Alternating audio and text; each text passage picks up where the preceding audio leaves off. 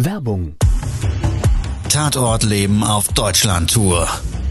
Eine einzigartige Show, perfekt für alle True Crime Fans.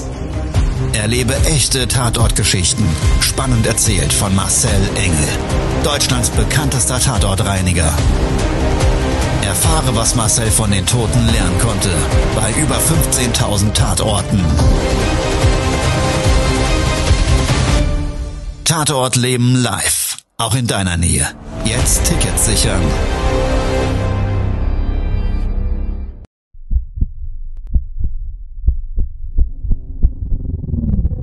Todesursache.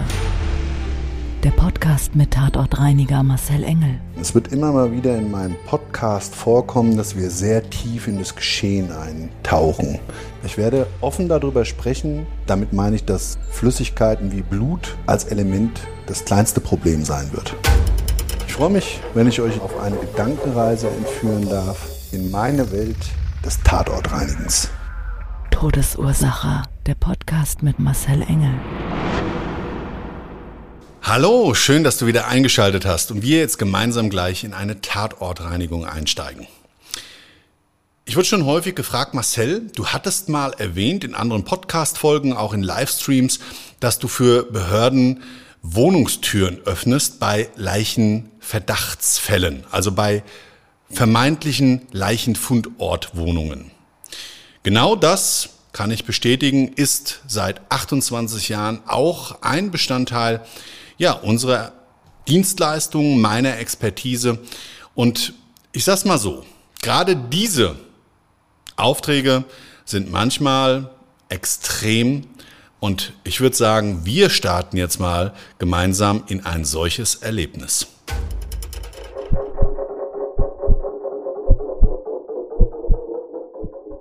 23.30 Uhr, das Notdiensthandy klingelt. Der Tag war extrem lang, hat früh begonnen für mich. Ich habe mir gedacht, Applaus. Aber pflichtbewusst wie man ist, geht man natürlich, wenn man als Notdienstleister etwas anbietet, auch ans Telefon. Habe ich dann gemacht. Auf der anderen Seite der Leitung war die Zentrale der Polizei. Schönen guten Abend, ist da akut SOS Clean Engel? Ist das richtig? Sie sind hier eingetragen als Notdienstleister für Türöffnungen. Ist das richtig? Habe ich gesagt, richtig. Gut, wir bräuchten Sie. An der und der Adresse. Die Beamten warten im Streifenwagen unten mit dem Sohn der Mieterin. Die machen sich Sorgen, weil im fünften Stockwerk, sie öffnet die Tür nicht und man hat auch schon geklopft und geklingelt und es gibt keinerlei Reaktion. Aber ist das kein Problem? Also, habe ich mich dann von der Couch runtergepellt. Ich war nämlich eigentlich schon im, im Chill-Modus und so kurz vorm Einschlafen. Rein in die Arbeitshose, den Schlüssel vom Notdienstfahrzeug vom Sideboard geschnappt, Treppe runter zum Auto. Und man hatte mir noch gesagt, also eine Sicherheitstür bzw. Sicherheitsbeschlag, ob ich denn das Passende auch dabei hätte habe ich dann wirklich selber hinterfragt in dem Augenblick. Und obwohl ich eigentlich weiß, dass wir eine völlig korrekte Fahrzeugausstattung haben und die auch genauso immer abends wieder abgestellt wird, dass der nächste eben in der nächsten Schicht das Fahrzeug problemlos nutzen kann, habe ich doch ganz kurz mal hinterfragt, hm, das wäre natürlich saublöd, wenn du jetzt vor Ort stehst und selbst wenn es nicht weit weg von der Zentrale ist und man zur Not dahin fahren könnte, wenn was fehlt, wäre das aber eigentlich ein super Song. Gerade auch, musst du dir so vorstellen, da steht dann der Sohn, macht sich Sorgen mit an der Tür und hofft natürlich, dass nichts passiert ist und dass sich das irgendwie anders aufklärt. Und dann kriegst du die Tür nicht auf und musst sagen, Entschuldigung, ich muss nochmal wegfahren. Wir haben Klarheit in der nächsten Stunde. Geht natürlich gar nicht. Also, alles nochmal gecheckt, rein ins Auto, losgefahren. Todesursache, der Podcast. Der Tatort. Vor Ort angekommen. Ja, war ich dann in einer Straße mit einer Mehrparteienhaussiedlung. Darfst du dir so vorstellen, drei große Wohnblocks hintereinander mit einer Grünanlage davor. sechs Stockwerke je Wohnblock hoch, zwei Hauseingänge in so einem Wohnblock, grau gestrichen. Ja, und links und rechts auf dem Straßenbild sah es identisch aus. Es gab dann noch einen Gehweg, vorgelagert Parkplätze und dann kam der eigentliche Fahrstraßenbereich. Also ich bin die Straße eingebogen und am ersten Wohnblock und an der ersten Haustür stand im Gehwegbereich ein Streifenwagen. Ein Bus, innen drin die Beleuchtung an und ich bin dann direkt daneben gefahren, hat auf der Beifahrerseite eine junge Beamtin die Scheibe runtergelassen, haben, hat dann gefragt, Guten Tag, sind Sie der Schlüsseldienst? Da habe ich gesagt, richtig, ich kann Ihnen da gerne helfen. Wo müssen wir dann hin? Da sagt sie, hier gleich, Hauseingang der erste in den fünften Stock. Ja, dann ist sie ausgestiegen, der Kollege auf der Fahrerseite und dann haben sie hinten die Schiebetür geöffnet und da saß der Sohn. Der Sohn der Mieterin, dessen Tür ich öffnen sollte. Der hat dann gesagt, ja, wissen Sie, wir müssen mal hochgehen. Meine Mutter, die hat sich jetzt schon mehrere Tage bei mir nicht gemeldet. Und dann hat er wirklich ein bisschen so auch geschlurzt. Die Beamtin hat ihn dann beruhigt, hat gesagt, ja, jetzt warten Sie doch erstmal ab. Und der Herr, der öffnet jetzt die Wohnungstür und vielleicht stellt sich ja die Situation ganz anders dar, wie Sie sie persönlich vermuten. Also die waren vorher schon da oben und hatten Sturm geklingelt und geklopft, aber es hat sich nichts getan. Also sind wir in die Wohnungs- bzw. Hauseingangstür unten im Erdgeschoss rein, haben vorher wo geklingelt, es hat uns jemand geöffnet aus dem Haus. Und dann so den ersten zwei Treppenstufen zum ersten Stockwerk hat er dann angefangen hinter mir zu erzählen. Ja, wissen Sie, meine Mutter, die hat vor ein paar Wochen einen neuen Lebenspartner kennengelernt. Und ich habe noch gedacht, naja, also sonst hat sie sich ja alle zwei Tage bei mir telefonisch gemeldet, aber ja, irgendwie, ich weiß nicht, ich glaube, das letzte Mal vor sieben Tagen. Und ich habe gedacht, vielleicht sind sie irgendwo hingefahren, ja, in Urlaub. Und sie hat mir nicht Bescheid gesagt, aber es ist eigentlich gar nicht ihre Art. Und, und, und, und, und, und. Er hat gar nicht mehr aufgehört zu reden. Naja, dann habe ich immer mal so nebenbei kurz kommentiert, naja, wird vielleicht ja ganz anders sein, wie Sie es vermuten. Und das ist wahrscheinlich gar nichts. Und ja, aber oben brennt auch Licht, hat er dann gesagt. Und immer wieder Einwandsbehandlung, Einwandsbehandlung, Einwandsbehandlung. Ja, wir waren dann im dritten Stockwerk und da gingen bei mir die Alarmglocken an. Noch lange nicht vor der vermeintlichen zu öffnenden Tür habe ich bereits einen ganz mir bekannten Geruch wahrgenommen den süßlichen Geruch des Todes. Im ersten Augenblick habe ich dann überlegt, sagst du was? Bereitest du ihn vielleicht auf ein Szenario vor, was er sich sowieso gerade im Moment ausmalt? Den Gedanken habe ich aber sofort wieder verworfen, weil überleg dir mal, auch wenn ich wirklich viel Erfahrung habe und diesen Geruch ja tausende Male zuvor schon gerochen habe, in jeglicher Intensivität, Stell dir mal vor, du täuschst dich in so einem Augenblick. Du sagst im dritten Stockwerk, also riecht hier ganz klar nach Tod, ähm, und bestätigst eigentlich so die schlimmsten Befürchtungen von dem Sohn.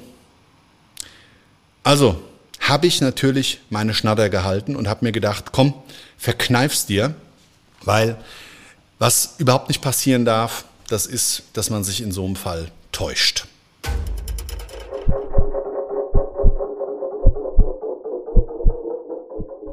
Nächstes Stockwerk, Nummer 4. Der Geruch wurde intensiver. Die ersten Fliegen waren eben auch schon verstärkt.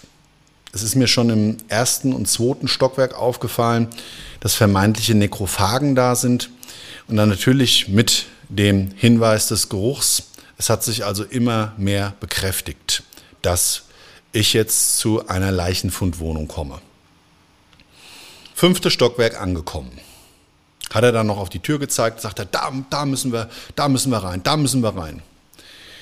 Und ich mache das dann immer so fachlich, ich check erstmal die Gesamtsituation. Wenn ich zum Beispiel nicht aufbohren muss oder mit dem Elektropicker ja, diese Wohnungstür beziehungsweise das Zylinderschloss manipuliere, dann es gibt ja immer noch den vermeintlichen Öffnungsdraht, mit dem man zum Beispiel eine rein zugezogene Tür wunderbar innerhalb von wenigen Sekunden in den meisten Fällen öffnen kann. Also habe ich erstmal so am Türblatt rumgedrückt, oberhalb und habe dann so ein bisschen an dem Sicherheitsbeschlag gewackelt, an dem Knauf und habe geguckt, wie viel Spiel hat denn diese Tür. Weil wenn die sehr unter Spannung steht, dann ist das Öffnen eben erheblich schwieriger, auch mit so einem Öffnungsdraht, weil du kriegst dann einfach diese Falle, die das, und so nennt man dieses Teil im Schloss, was in der Tür drin steckt, du kriegst diese Falle viel schlechter weggedrückt, wenn sie unter Spannung steht. Also, wie gesagt, ich habe so an der Tour abgetastet, gewackelt und dann so auf die Fußmatte geschaut. Und die Fußmatte, die hatte war eigentlich ziemlich hellbraun. So an dem Bereich der Tür, wo sie am Türblatt angelegen hat, so eine dunkle Verfärbung. Habe ich mir auch gedacht, das ist aber ein komisches Muster. Hast du ja noch nie gesehen.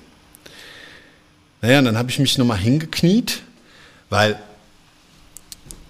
wie gesagt, so der Türspalt unterhalb, dann auch Öffnungsmöglichkeiten, zum Beispiel über so einen Türklinkenöffner bestehen und so weiter und so weiter. Also ich habe die ganze Tür erstmal abgecheckt und dabei ist mir aufgefallen, dass zum einen die Tür ziemlich viel Luft hatte. Luft heißt, du konntest fast mehr oder weniger in die Wohnung reinschauen, wenn du wirklich so dich mit der Backe auf den Boden gelegt hast. Ja, das habe ich dann auch gemacht, auf diese Fußmatte und ja, wie ich dann so mit meinem Köpfchen da unten war, ich habe natürlich den, den Hautkontakt mit dem Boden vermieden habe ich gedacht, was ist denn jetzt? Was ist denn da so schmierig? Weil ich mich so leicht abgestützt habe, mein Oberkörper mit der linken Hand. Ja, dann war ich mit der Hand auf der Fußmatte drauf. Und wenn du zu einer Leichenfundverdachtswohnung, zu einer Öffnung fährst, dann ziehst du vor Ort keine Handschuhe an. Warum auch? Ja, du brauchst dein Fingergefühl und dein Tastgefühl eben für alle Handgriffe, die du da praktizierst. Also habe ich dann so geguckt, hab dran gerochen, zweimal tief durchgeatmet und dann wusste ich Bescheid. Das ist Leichenflüssigkeit. Ich habe immer noch nichts gesagt, weil der Sohn hinter mir, wie ich das so abgecheckt habe, hat sich in der Zeit mit dem Beamten hinter mir stehend im Hausflur unterhalten und war eigentlich gut abgelenkt. Ja, und ich wollte jetzt nicht zusätzlich mein Fauxpas und diese Leichenflüssigkeit, die ich zumindest ganz klar identifiziert hatte, dann ohne Klarheit zu haben, schon kommunizieren. Also habe ich dann meinen Öffnungsdraht genommen, habe dann die Tür nochmal so ein bisschen entspannt und habe dann hin und her gewurstelt und dann ist die Tür aufgegangen. Aber nur ungefähr drei Zentimeter. Mehr ging sie nicht auf. Ich sage, was ist denn das? Und habe so gegen das Türblatt geschoben und denke, das ist ja bickelfest, das gibt's doch gar nicht. Ja, und jetzt gibt es dann manchmal so diese Türketten oder so Türbügel, die zum Beispiel bei Wohnungen, auch bei älteren Menschen, gerne verbaut werden, um die Möglichkeit zu schaffen, ohne Spion, wenn die Tür keinen Spion hat und man sieht da nichts richtig, praktisch die Türen Spalt aufzumachen, aber dieser Bügel oder diese Kette dann verhindert, dass jemand sofort die Tür aufstoßen kann. Das war meine erste Vermutung. Da ich aber keinen Zusatzzylinder, der ist dann meistens so ein bisschen oberhalb montiert, bei einer Kette nicht, aber bei diesen Bügelschlössern schon, da gibt es dann so einen zusätzlichen Schließ Zylinder, der dann praktisch meistens kreisrund die Dinger, da so ein überhalb des, ja, des Türbeschlages dann irgendwo nochmal verbaut ist. Da ich den nicht gesehen habe, ist aber auch manchmal möglich, weil es gibt diese Zusatzschlösser einfach nur, um die von innen zur Not zu verschließen. Ja, also ich habe dann versucht, da mit den Fingern so in diesen zwei Zentimeter Öffnungen da abzutasten, ob es eben dieses Hindernis gibt, dieses bauphysikalische einer Kette, einer Sicherheitskette oder so eines Bügels. Das war nicht der Fall. Und dann bin ich weiter runter, habe mich wieder hingekniet auf diese Fußmatte, aber den trockenen Teil. Ja, und dann habe ich so an der Kante so geguckt, das gibt's doch gar nicht. Ist da irgendwas, was in irgendeiner Form vielleicht die Tür zum Öffnen nach innen hin blockiert? Und dann ist es mir gekommen. Da habe ich gesagt, weißt du was, jetzt bückst du dich doch nochmal und guckst nochmal mit einer Taschenlampe unter diesem Türschlitz durch, weil der Wohnungsflur selber, da war kein Licht an, aber man konnte unten von draußen sehen, dass im fünften Stockwerk irgendwie ein Licht in der Wohnung brennt.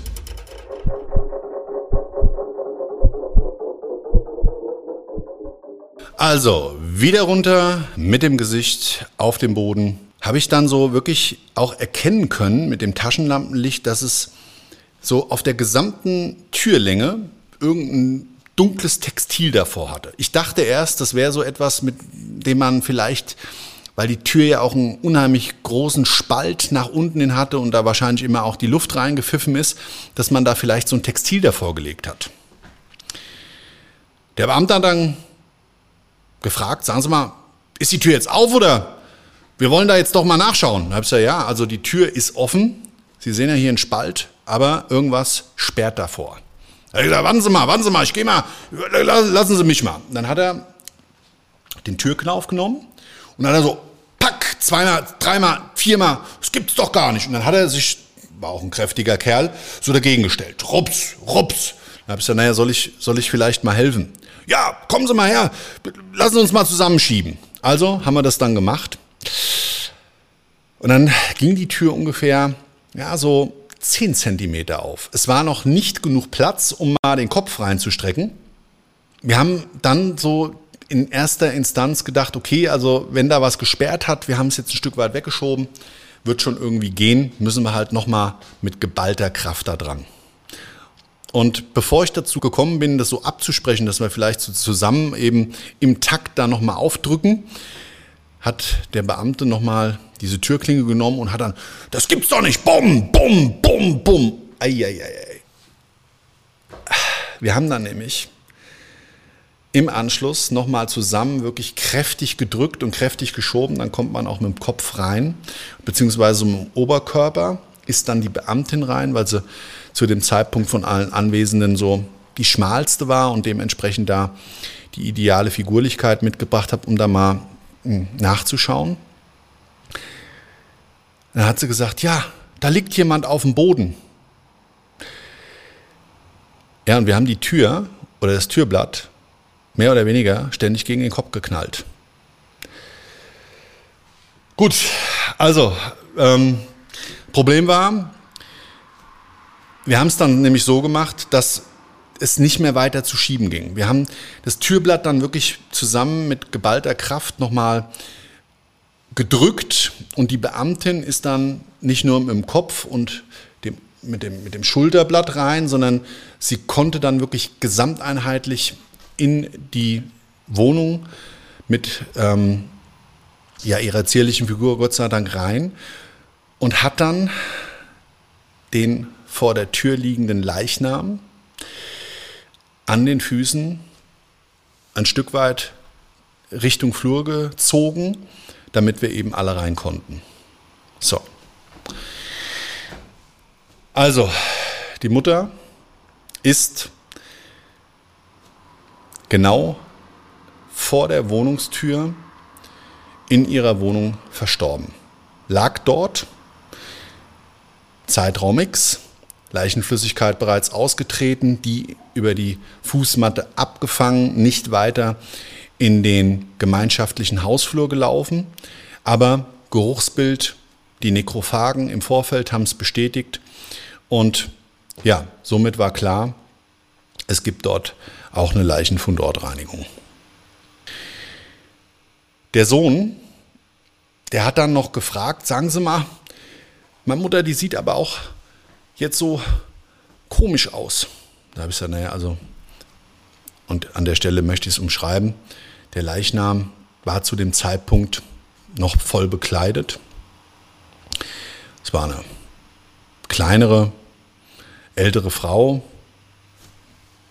bisschen ähm, fülliger und so ihre grauen Haare, die haben am Türblatt geklebt, ein Stück weit. Und auf dem Boden und beim Zurückziehen ist das halt alles mehr oder weniger dann auf dem Bodenbelag und am Türblatt hängen geblieben. Ja, und der Leichnam war fleckig,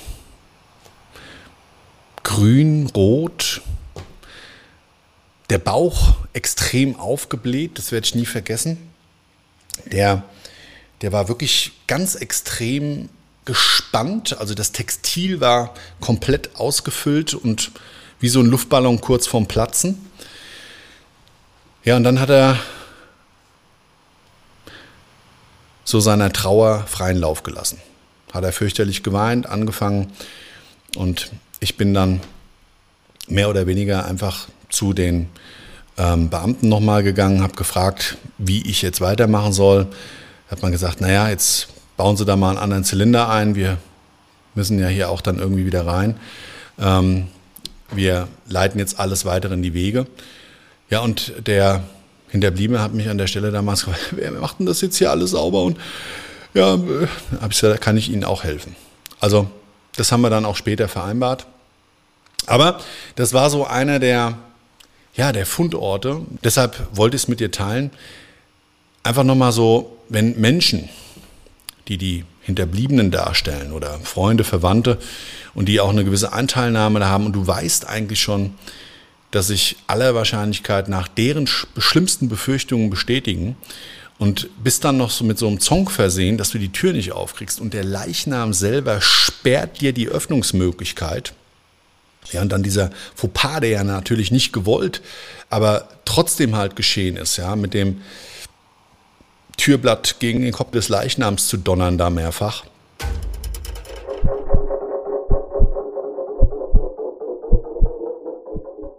Also, wieder nach Hause gefahren. In dem Fall kann man dann, glaube ich, nicht immer wirklich sagen, einen Kunde glücklich gemacht.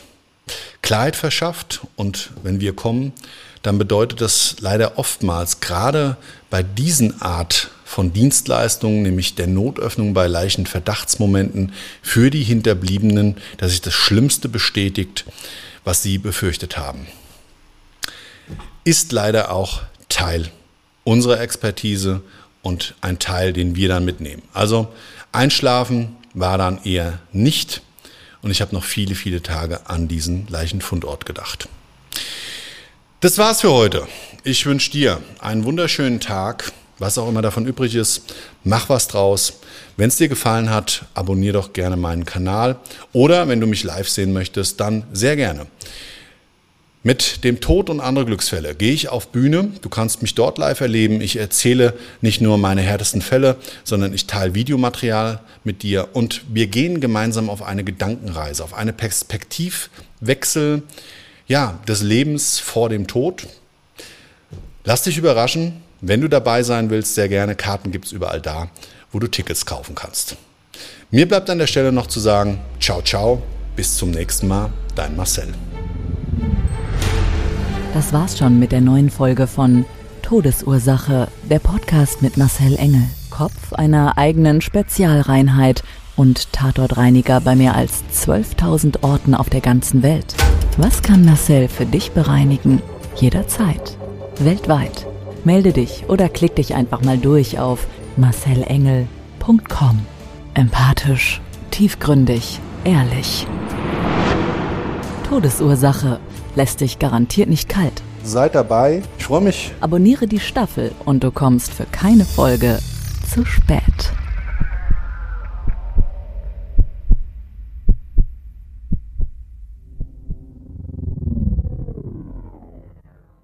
Mobbing findet überall statt. In der Schule, am Arbeitsplatz, innerhalb der Familie und im Internet. Erfahren Sie in dem Kompaktbuch Ausgemobbt, wie Sie sich gegen Mobbing wehren und künftig vermeiden, zum Mobbing-Opfer zu werden. Ausgemobbt von Marcel Engel und Martin Zowak, überall im Buchhandel.